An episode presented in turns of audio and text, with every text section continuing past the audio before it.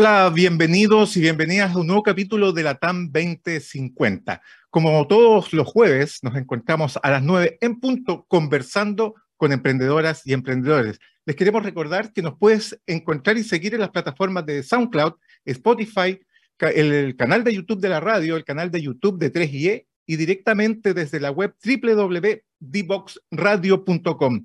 Hoy vamos a conectar con Karina de Oliveira, es CEO y fundadora de Fale Mais. Karina, gracias por recibir la invitación y gracias por conectar con nosotros el día de hoy.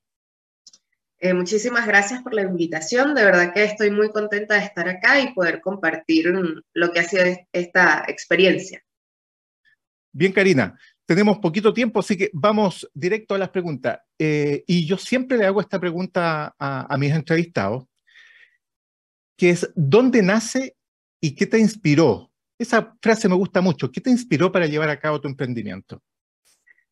Bueno, realmente yo quería compartir mis conocimientos con la gente y quería mm, hacer algo que yo sintiera que podría hacer bien. Entonces yo dije, bueno, ¿cuál, entre, ¿cuáles son mis habilidades? ¿Qué puedo yo ofrecer? Y como sabía portugués, eh, que es un idioma que, que manejo desde niña, eh, dije, bueno, yo con esto puedo enseñar de manera obviamente muy informal, empecé, así que me enfoqué en eso y fue como desde las ganas de hacer algo que yo creyera que podría hacer bien y, y compartir mis conocimientos. Así que de ahí surgió y en la práctica de verdad que me fue gustando tanto que yo dije, ok, ahora quiero capacitarme para hacerlo cada vez mejor.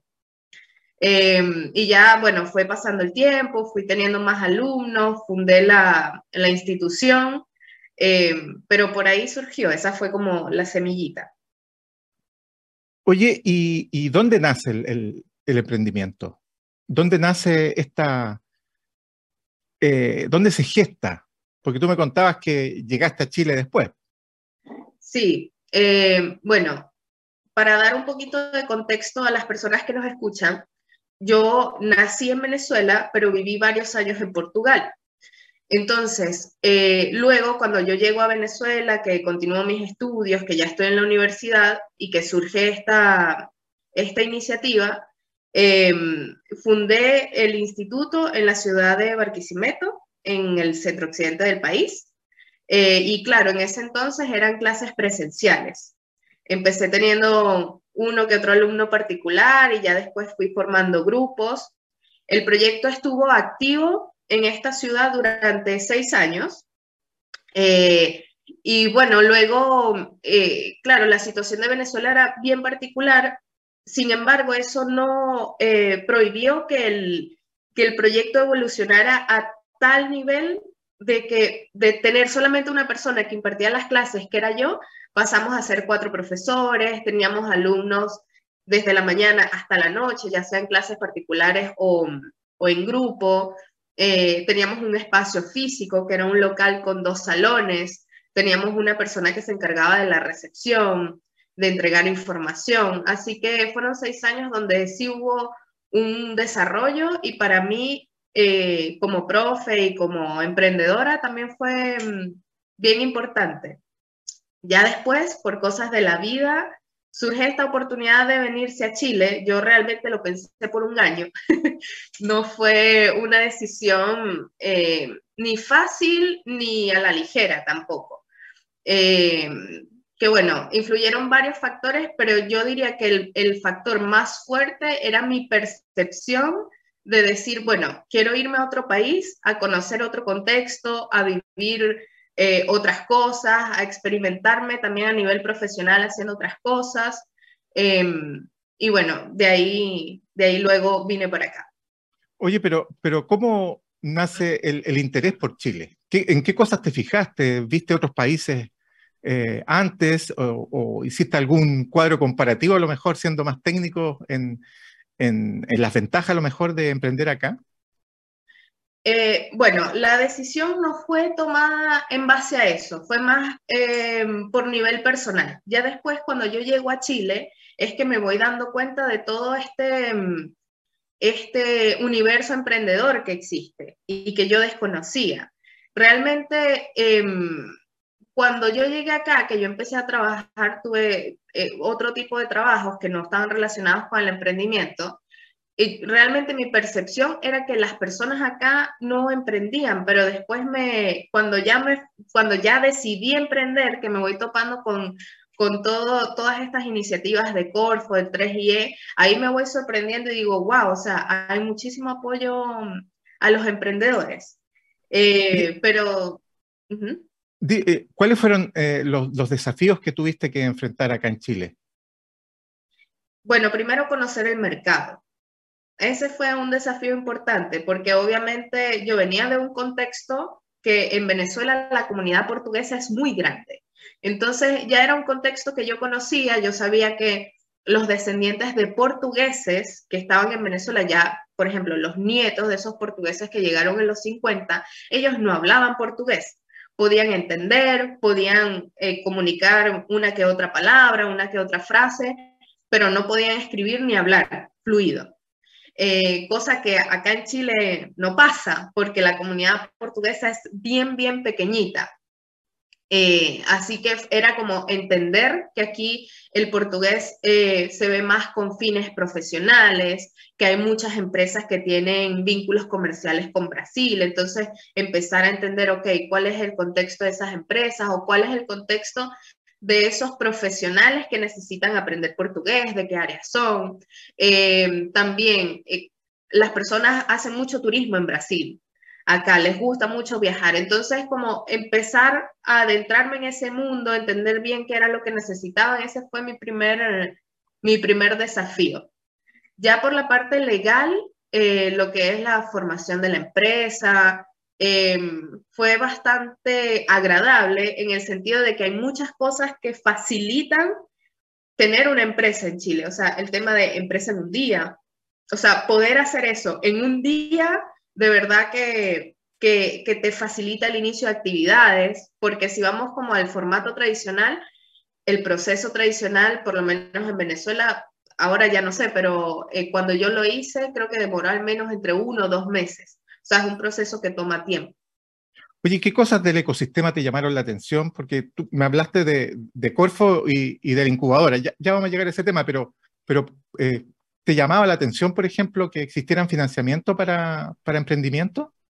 Sí, era, era algo que yo desconocía. Yo, eh, cuando estaba en Venezuela, yo, claro, me dedicaba a impartir las clases, del mismo dinero que iba llegando se iba invirtiendo, pero realmente desconocía que había como que existía en otros países todo un ecosistema que apoyaba e impulsaba a los emprendedores. Entonces, eh, cuando llegué acá, que empiezo a ver estas iniciativas, como que no entendía bien y con el tiempo fui investigando cada vez más el hecho de que apoyen ideas eh, que están desde una, eh, perdón, sí, emprendimientos que están desde una idea, que haya capital para eso, como para que la persona diga, mira, tengo esta idea, eh, pueda conseguir los fondos, ejecutarlo, ver si va bien. Eh, eso me pareció muy interesante y también las capacitaciones, porque hay otras, eh, otras entidades como por ejemplo Cercotec, que ellos también, y bueno, el Corfo también, tienen cursos gratuitos que es de gran ayuda, ¿no? Porque uno cuando empieza, uno es pulpo, uno hace de todo un poco, hace marketing, hace venta, entregas el servicio, el producto. Entonces, claro, te ayuda hacerlo cada vez mejor y mm, nosotros que, que, también estuvimos con el apoyo del 3IE, realmente que eh, las asesorías y las mentorías con el 3IE fueron de mucha ayuda porque iban apareciendo preguntas clave, como, bueno, ¿y cuáles son tus tipos de cliente? ¿Y cuáles son tus metas? ¿No? Como toda esa información que uno tiene en la cabeza como emprendedor, que estás constantemente haciendo muchas cosas, llevarlas a un papel, mirarlas claramente, hacerte las preguntas clave y poder avanzar con un rumbo. Yo creo que, que el, el, ecosistema que existe no solamente te apoya con financiamiento, sino también con conocimiento. Y eso me parece clave y me parece de verdad maravilloso. Perfecto. Oye, eh, ahí hablaste de, de Corfo, tú postulaste un financiamiento, ¿no es cierto? Sí, sí, nosotros el año pasado ganamos el Semilla Expande con Corfo, que bueno, fue una, una montaña rusa de, de, aprendizaje, ¿no? Fue bien emocionante, porque, claro, ellos iban entregando los fondos, nosotros teníamos que entregar como todo este proyecto, o bueno, lo que era lo que se iba a hacer con ese recurso, eh, se tenía que aprobar, hay como toda una, también toda una parte eh, contable que era nueva para mí, pero que igual fue de mucha ayuda porque te, sí, eh, te hace ver todo muy organizado, ya en qué se gastó esto, cómo se rinde esto, cómo se rinde lo otro, y también eh, eso, darle una línea de seguimiento al proyecto. Y eso a nosotros nos impactó de manera muy positiva. Eh, de verdad que tanto por la parte de las capacitaciones como del apoyo económico, porque pudimos aumentar las ventas, pudimos contratar más personal, pudimos hacer el cambio de imagen, que también nosotros antes éramos Fala Portugués, que así empezó en Chile, ¿no? Ya cuando nosotros eh, iniciamos acá en Chile hace tres años, empezamos con Fala Portugués porque era un nombre sencillo, o sea, fácil de recordar, relacionado a lo que hacíamos. Y eh, veíamos también la necesidad de hacer una renovación de, de la marca, de vernos más profesionales. Y en este eh, cambio, en este, en este proceso nos dimos cuenta que no podíamos registrar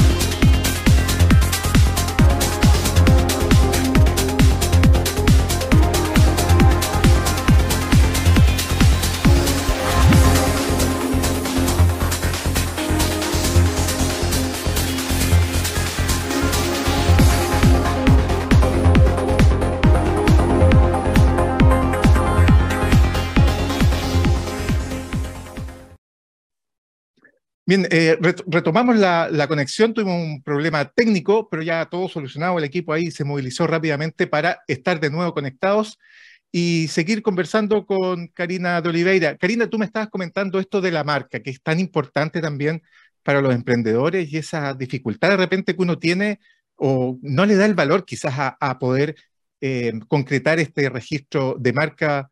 Así que, por favor, eh, antes que se cortara, eh, coméntanos, síguenos comentando respecto a eso. Sí, bueno, en relación a la marca, nos dimos cuenta que tenía que haber un cambio de nombre para poder registrarlo. Y si bien es importante pensar en un nombre que sea corto y que sea fácil de recordar, eh, también hay que considerar que se pueda registrar. ¿Por qué? Para que eh, no trabajen tres, cuatro años con un nombre y después tengan que hacer el cambio por X o por Y, sino que ya viendo esto desde un inicio, lo van a poder mantener y registrar cuando sea el momento adecuado. Perfecto. Oye, y, cuéntame, ¿cómo fue eh, la experiencia que tuviste con trabajar con, con 3IE, con nuestra incubadora? Fue bastante buena eh, porque fue, un, fue todo un aprendizaje y me gustó tener la orientación, o sea, me gustó tener la orientación y, las preguntas claves, ya, ¿y cómo vas a hacer esto? ¿Y en cuánto tiempo? ¿Y cómo? ¿Y ya encontraste las personas que necesitabas para ejecutarlo? Ok, entonces ahí estuvimos con el apoyo del 3IE que fue bien importante en todo el proceso, también para aclarar dudas, eh, porque claro, hay, hay como mucho muchos documentos, muchos papeleos que vienen, que viene y va con el tema de Corfo, hay que mantener todo bien, bien formal, bien estructurado. Entonces el 3IE siempre estuvo a disposición para, para apoyarnos en lo que necesitáramos. Eh, también con el mentor, nosotros estuvimos con el mentor Héctor Hidalgo, que nos apoyó en la parte de tecnología, ya que con, con el Fondo Corfo nosotros estuvimos desarrollando una plataforma. Entonces, si bien Em, digamos que mis conocimientos van más enfocados al área de educación, no tengo tantos conocimientos relacionados a tecnología. Y creo que poder tener estas mentorías igual me, me ayudó y, abrir la mente un poco a este mundo, que es un mundo nuevo para mí. y que va a impactar de manera positiva lo que es el, eh, el tema educativo, el aprendizaje del portugués, que es a lo que nosotros nos, nos dedicamos principalmente. Eh, también el servicio de incubación fue clave porque ahí eh, era un, un, mapeo de todo el emprendimiento, de las métricas, de los KPIs, también de ver qué era lo que hacía la competencia y versus a lo que nosotros estábamos entregando. Em, así que sí, considero que el apoyo del 3IE eh, como nuestra, nuestra, sí, nuestra incubadora, nuestra entidad patrocinadora eh, durante el, el, proyecto con Corfo, de verdad que fue... Eh, no. Karina, ¿cuáles son los próximos desafíos que tienes? Bueno, nosotros como todavía estamos terminando la plataforma, el desafío que se viene es hacer el lanzamiento de la plataforma. Eh, esta plataforma se conforma por ejercicios, tanto para completar como eh, para completar de manera escrita, como, para llevar una cajita a un espacio, completar frases, relacionar con imágenes. Es bien, bien completa. Tiene unos ejercicios bien interesantes y, ayuda mucho eh, en lo que nosotros queremos hacer. Está el lanzamiento de la plataforma, también está el lanzamiento del club de conversación, que inicialmente está siendo solo para alumnos actuales y antiguos, ya que va a empezar la próxima semana. Eh, tenemos también los lives en, Instagram que estamos haciendo constantemente con, con, no como un club de conversación, sino entregando información de utilidad también. Por ejemplo, el, live anterior que hicimos fue sobre palabras que son distintas entre Portugal y Brasil. Ya tenemos, eh, por ejemplo, eh, autobús, en Portugal se dice autocarro y en Brasil se dice ónibus. Entonces, ahí para entender las diferencias entre uno y otro, ya que nuestra especialidad es que impartimos clases de portugués, sí, pero en las variantes de Portugal y de Brasil, que es para facilitar muchísimo más la, la comunicación según el objetivo del alumno. Si va de viaje para Brasil, estará con un profesor de allá. Si va a emigrar a Portugal, por ejemplo, tendrá un profesor portugués. Karina, eh, em, el, portugués es el quinto idioma, si no me, si no me equivoco, que, más se, habla en, Internet. ¿Qué puertas abre? ¿En qué áreas se puede, has visto tú que el, portugués cobra, eh, es vital o cobra predominancia? Sí, por ejemplo, en el área del turismo, acá en Chile, es esencial saber portugués, poder comunicarse, ya que recibimos en Chile muchísimos turistas brasileños, eh, te facilita muchísimo el trabajo saber portugués. También en empresas que tienen relación comercial con Brasil, eso facilita los procesos, porque he visto que empresas donde sus trabajadores no saben portugués y tienen estos vínculos y necesitan comunicarse, de verdad que una, eh, eh, un, un, acuerdo que se podía hacer en un mes se dilata a dos o tres meses porque la, la, comunicación se va atrasando, no se entienden, tienen que volver a revisar. Así que abre muchísimas puertas a nivel profesional y más allá de lo profesional, también a nivel humano. Porque ¿qué pasa cuando nosotros estudiamos un idioma? Nosotros no, aprendemos solamente cómo decir frases o palabras, también aprendemos lo que es la cultura, entendemos por qué el otro es distinto, tenemos esta, vamos a tener que, que tener esta apertura de entender que quizás algo que para mí es natural hacer, para el otro no, y lo tengo que respetar y adaptarme a eso también. Así que los beneficios em, te abre, o sea, te abre puertas a nivel profesional y te abre puertas también a relacionarte fácilmente con otras personas y entender su contexto. Bien, Karina, ya estamos terminando, se nos pasó el tiempo volando, pero antes de que nos vayamos a una pausa, quiero preguntarte, eh, o mejor dicho, que le pudiesen entregar un mensaje a lo mejor de ánimo a los emprendedores que eh, actualmente eh, están viviendo a lo mejor algún momento eh, crucial, ¿no es cierto?, en su emprendimiento, quizás algunas dificultades, hay mucha, no sabemos qué va a pasar también con, con el, país, estamos en, unos, en un periodo complejo, ¿qué, mensaje le puedes dar tú? El mensaje que les puedo dar es que recuerden por qué lo empezaron en un inicio. Y recuerden cuál fue esa primera motivación y qué los conecta con el emprendimiento. Eso yo creo que es esencial para poder seguir y no desanimarse. Recordar y mantenerse anclado a ese primer paso. Y eso es lo que te va a dar la fortaleza para seguir buscando soluciones, porque en los primeros años uno siempre dice, ya, pero ¿cómo hago que esto funcione? ¿Cómo le doy la vuelta? ¿Cómo hago que, que, avance? Entonces, si volvemos a la raíz, vamos a poder volver a esa misma actitud y seguir adelante, porque momentos difíciles siempre vamos a tener.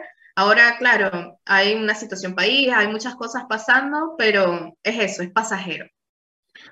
Karina, te queremos agradecer tu tiempo, eh, mucho éxito en lo que venga y a todos los que nos están viendo y escuchando en las distintas plataformas, les queremos comentar que vamos a una pequeña pausa y volvemos. ¿Quieres ser un protagonista?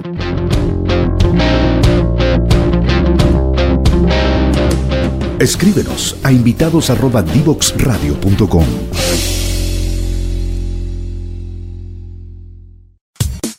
Divoxradio.com. Codiseñando el futuro. Conéctate con personas que saben. En divoxradio.com. Bien, ya estamos de vuelta en Divox Radio y quiero hacer pasar a mi colega Andrea Corvera, ella es subgerenta de formación y networking del Instituto 3IE. ¿Cómo estás, Andrea? Buen día, Leandro. Buen día. Buen día, de veras, sí. Teníamos que ponernos a tono con, con la entrevistada que tuvimos. Oye, muy buena entrevistada, Karina, qué gusto de tenerla y me quedo con algunas reflexiones, sobre todo que, que ella parte su emprendimiento con algo que ella sabía hacer, con algo con lo que ella tenía experiencia, expertise y dice, esto es lo que yo sé hacer, lo que me gusta, cómo lo pongo en valor para enseñárselo a otro y eso se transforma en una empresa y yo creo que muchas personas, a lo mejor estas que nos están escuchando, pueden pensar eso, esto es lo que yo sé hacer, eh, ¿por qué no lo puedo transformar en una plataforma o en un producto, en un servicio y, lo transformo en un negocio? Así es que de la conversación con Karina, bueno, de todo lo interesante que hablaste, me quedo con eso, que, que es realmente interesante, cómo, cómo la, la, idea puede partir de algo que yo ya tengo en mi experiencia, en, en, en mi expertise, en mi currículum en el fondo. Sí, y, además ya lleva 11 años desde que parte, ¿no es cierto?, este emprendimiento allá en Venezuela. 11 años, imagínate, eso es perseverancia. Sí, además interculturalidad, porque se, se traslada de países, va viendo los mejores ecosistemas, me encanta, me encanta, me, encanta Karina y también me vino a la mente recordar que Corfo particularmente en los últimos, bueno, ya los últimos dos años, pero particularmente en los últimos meses, está promoviendo líneas de financiamiento lideradas por mujeres, particularmente Semilla Inicia y Semilla Expande. Acaban de salir los resultados ahora el 18 de este mes de la línea Semilla Inicia, liderada por mujeres, que promueve también que más mujeres se atrevan a ser las líderes, líderes del proyecto. Puede estar integrado también el equipo por hombres, pero que la líder sea una mujer. Y Karina es un ejemplo de eso, así que fantástico y mayor eh, interés y una invitación más grande a, todas las mujeres que se atrevan a, liderar proyectos emprendedores. Están las organizaciones para ayudarlas, así que está todo para que puedan hacerlo. Así que esta también es la invitación a través de Karina. Sí, y ella mencionó algo importante. ¿ah? Ahí eh, destacó mucho eh, la participación de, la incubadora, ¿no es cierto?, como promotora de, sus habilidades, de poder potenciar esas habilidades que ella eh, tenía, ¿no es cierto? y además de, poder entregarles ciertas herramientas también para seguir desarrollando su emprendimiento. ¿ya? Corfo sin duda fundamental con el financiamiento y por supuesto 3IE con el patrocinio, con los servicios de incubación, con las mentorías que eh, lo, destacó mucho. También ahí un abrazo para el mentor. A Héctor, sí. A Héctor eh, Hidalgo, un abrazo ahí. Y hablando de mentores, cuéntame, ¿a quién vamos a recibir el próximo jueves? Bueno, como ustedes saben, tenemos eh, este programa dividido en tres secciones. La próxima semana vamos con Mentoring nuevamente y tengo el agrado de entrevistar la próxima semana a Robinson Fuentes, que es eh, CEO de Cálida Cloud.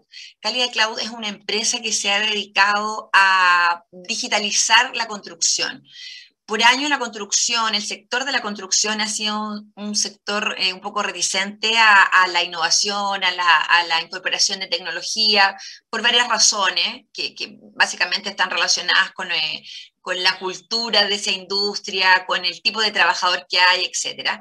Pero Calidad Cloud ha desarrollado eh, un software que ha permitido que se optimicen los, los trabajos en la construcción y, por supuesto, las utilidades y todo lo que viene asociado. Ellos partieron como emprendedores, estuvieron un tiempo con nosotros como, como Instituto 3IE y dos de sus gerentes son mentores de nuestra red. Entonces, eh, bueno, además Robinson es uno de los mentores que más mentorías hace Así es que él transmite esta experiencia de, cómo pasar de la teoría a la práctica, desarrollar algo que le sirva a un sector en particular y cómo internacionalizarlo y llevarlo a países como México, donde están instalados ellos ahora, con la gente de México, con lo grande que es, y, se fueron con su equipo y, allá están trabajando también con este software que digitaliza eh, y hace innovaciones en la construcción, que es un sector bastante difícil.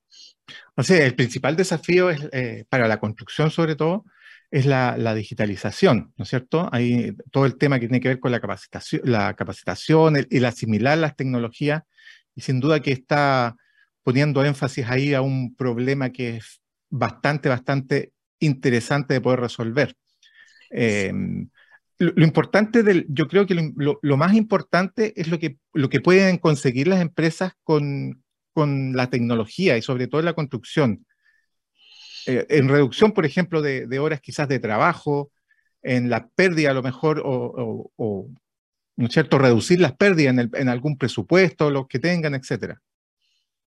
y, lo más interesante también que vamos a conversar con Robinson es, Leandro, cómo él transmite esta experiencia de cómo poder exportar una tecnología a, otros países desde Chile. Es lo que es nuestro también nuestro nuestro eslogan como 3CE, desarrollamos emprendimientos desde Chile para el mundo y eso es lo que hace Robinson y su equipo y para nosotros es realmente un orgullo poder tenerlo en nuestra red de mentores. Así es que también a todos los que quieran escuchar tips de cómo hacer que un producto o un servicio se pueda llevar a otro país, bueno, van a, vamos a estar con Robinson conversando el próximo jueves 1 de septiembre ya, porque ya va a ser septiembre, voy a poner una bandera chilena ahí, para partir con, eh, con un nuevo mes y con otra nueva entrevista, Leandro. Así es, bueno, el desafío de escalar vamos a verlo el próximo jueves. Les recordamos a las 9 en punto. Próximo jueves nos damos cita con Andrea Corbera, quien está acá presente, y con Robinson Fuente, CEO de, eh, y cofundador, ¿no es cierto?, de Calidad Cloud. Y lo más importante, mentor de la red de mentores 3 Andreita. Eso sí. Muchas gracias a todos los que nos siguieron hoy día. Nos pueden seguir nuevamente en las plataformas, volver a, escuchar a Karina en YouTube, en LinkedIn y en dboxradio.com. Así que muchas gracias por la audiencia de hoy. Gracias, Leandro, y nos vemos el próximo jueves. Perfecto. Nos vemos. Un abrazo a todos. Que estén muy bien. Chao, chao. Abrazo a todos. Buen jueves. Adiós.